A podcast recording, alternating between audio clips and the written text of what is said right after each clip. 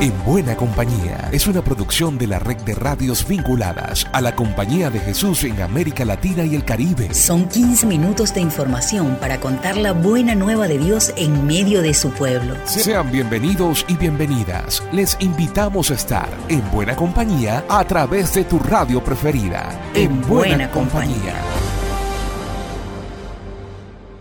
Saludos hermanas y hermanos en Cristo Jesús. ¿Qué tal? ¿Cómo están? Por nuestra parte estamos complacidos de volvernos a encontrar en toda América Latina y el Caribe en buena compañía a través de la red de radios jesuitas. Reciban un gran abrazo.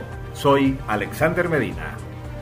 Francisco se hizo presente con su mensaje esperanzador y también interpelador hacia la FAO a propósito de las jornadas mundiales de alimentación el padre Lucas López nos ofrece la reseña.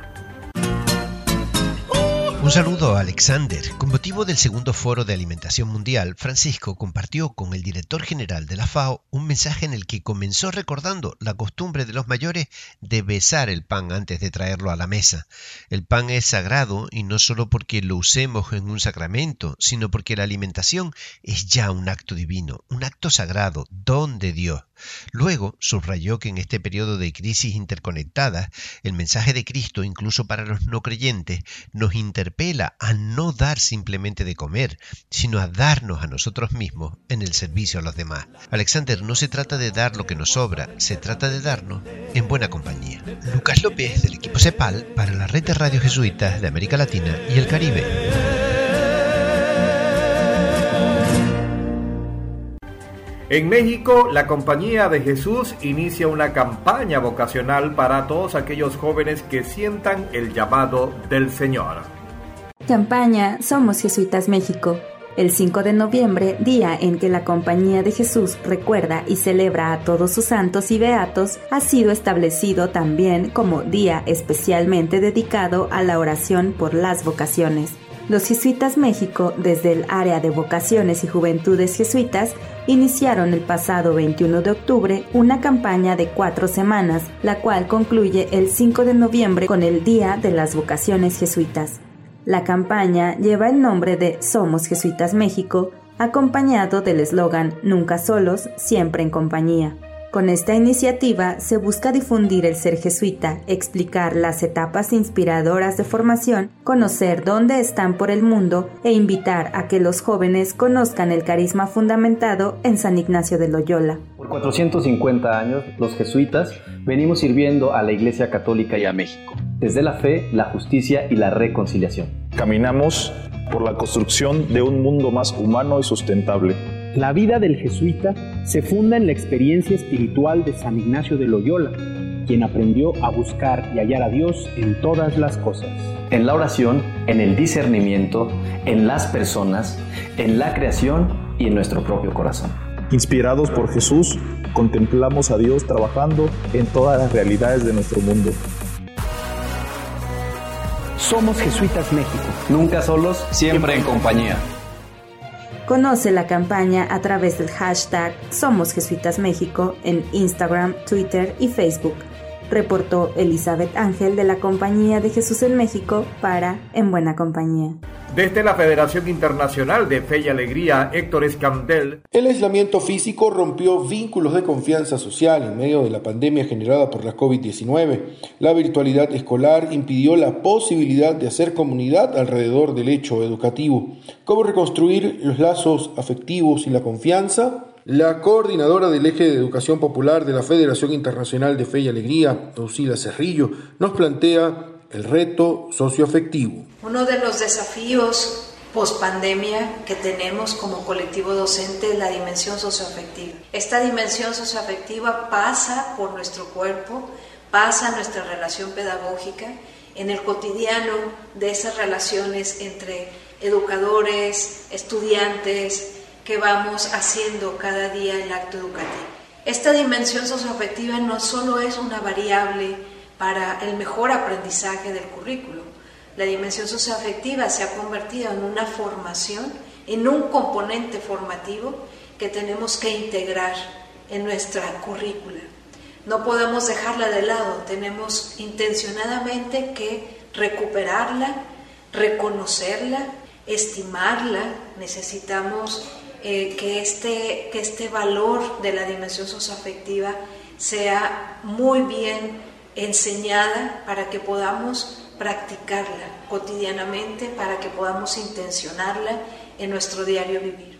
Esta dimensión socioafectiva la necesitamos ver como docentes desde la perspectiva de género. ¿Qué nos ha pasado? ¿Qué nos pasa? ¿Y qué nos puede pasar en siendo mujeres, siendo hombres con esta dimensión socioafectiva? Necesitamos retomar para que nos demos cuenta cómo puede cambiar nuestro nivel personal, cómo puede cambiar nuestro nivel relacional y cómo puede cambiar y ser un aporte para la sociedad. En la Federación y las Fe y Alegrías del Mundo se trabaja para reconstruir los lazos de confianza entre maestros, estudiantes y también entre la familia. Desde la Federación Internacional de Fe y Alegría en Bogotá, Colombia, Héctor Escandel, en buena compañía. En Guatemala, la educación de las mujeres mayas quedó por fuera del presupuesto gubernamental. Aldo Moro, de Radio Sayacché, nos informa. La inversión del gobierno en educación deja fuera a las mujeres mayas en Guatemala según una investigación del medio digital Plaza Pública. De acuerdo al doceavo Censo Nacional de Población del Instituto Nacional de Estadística INE, hay casi 15 millones de guatemaltecos. De este total, cerca del 52% son mujeres y 48% hombres. De ellos, el 85% son alfabetos y de las mujeres el 78%. El nivel de escolaridad que las mujeres alcanzan en promedio es de 5.3 años. La situación se agudiza en las mujeres indígenas, en quienes hay una prevalencia del 48 ciento de analfabetismo. Las mujeres mayas que viven en áreas rurales donde no cuentan con centros educativos públicos se ven forzadas a desplazarse hacia el centro de los pueblos o inclusive a otros departamentos. Al comparar los datos generales de la inasistencia de las mujeres en edad escolar en Guatemala, existe una tendencia a la disminución de su participación en las escuelas, pero esta se agudiza en las mujeres mayas porque su ubicación mayoritariamente en áreas rurales. La pobreza y falta de centros educativos las orilla a seguir con sus estudios. En un caso particular, Melissa es una mujer maya quiché de 18 años que vive en Ventana Abaj de Argueta, Sololá. Estudia quinto año de perito contador. Es la última hija y la única entre ocho hermanos y hermanas en estudiar básicos y diversificado. Esto gracias a becas que logró en instituciones privadas. Las hermanas y hermanos de Melissa no han podido estudiar porque sus necesidades económicas y la muerte temprana de su padre les obligó a trabajar. Melissa refleja una de las causas por las que el porcentaje de inasistencia de la población estudiantil y en específico de niñas es constante en Guatemala. Aldo Moro desde Radio Seyaché en Guatemala para En Buena Compañía. Y a continuación escuchamos las noticias de la CEPAL. Gracias Alex. Del 17 al 21 de octubre, la Red de Solidaridad y Apostolado Indígena de la CEPAL realizó un encuentro presencial en Ecuador, donde se evaluó y proyectó el trabajo de la red para los próximos dos años.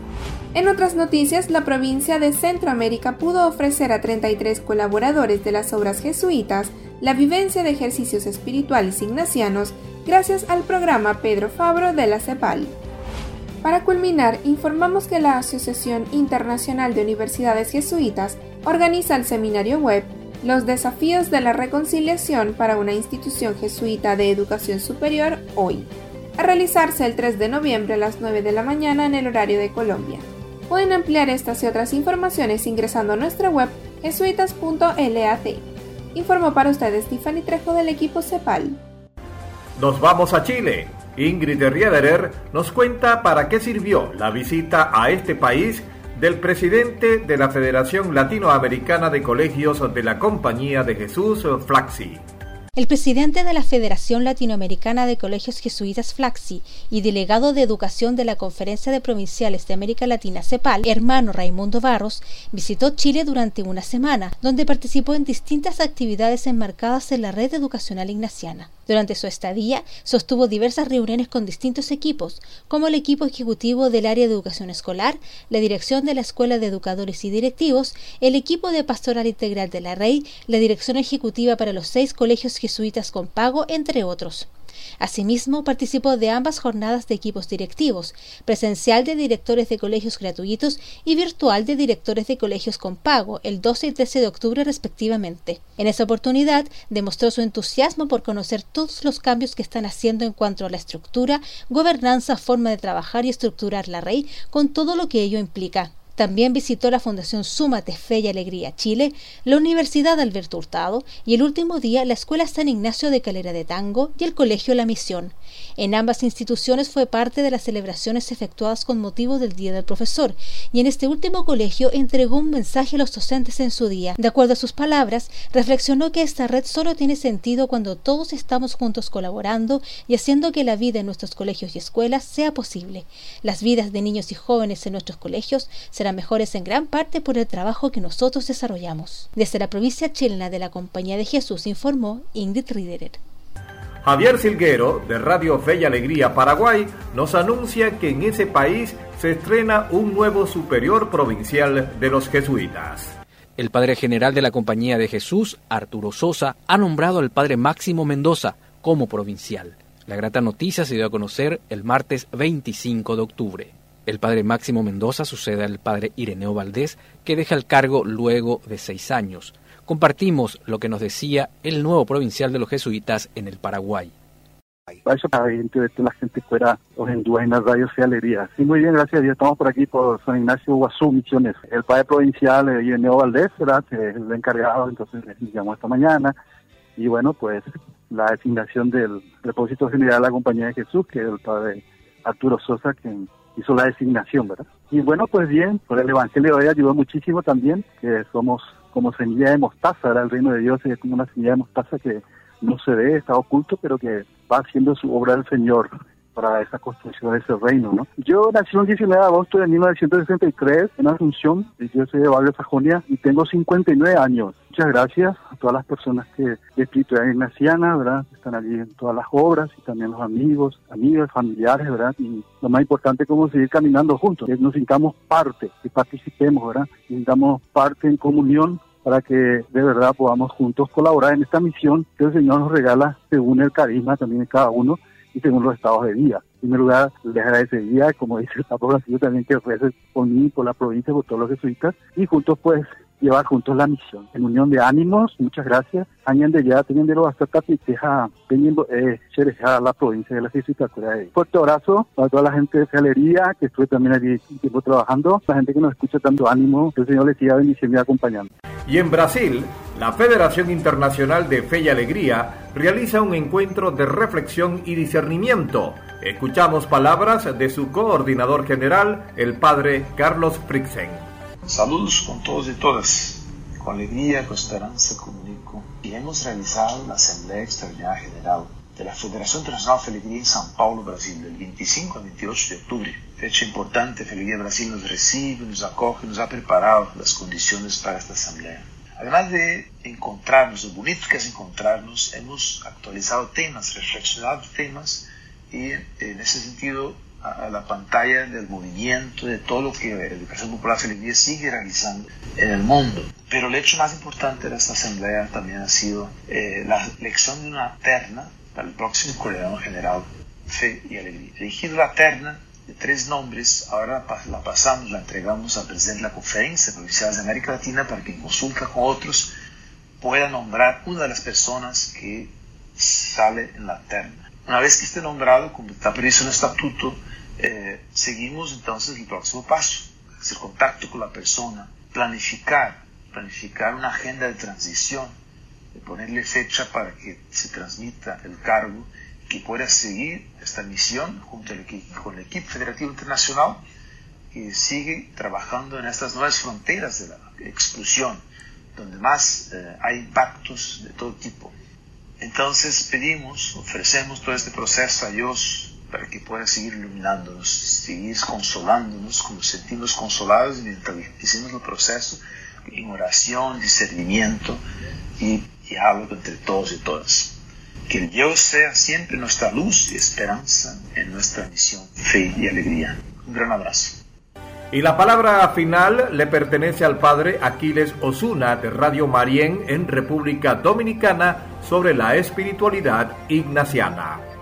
Hoy vivimos en una sociedad identificada por la superficialidad y el relativismo. Esto hace más difícil la práctica y el ofrecimiento de una auténtica espiritualidad. Hoy debemos comprometernos a dar espacios que vayan acorde con el Evangelio, que muestren al Jesús histórico en la práctica del bien y la justicia.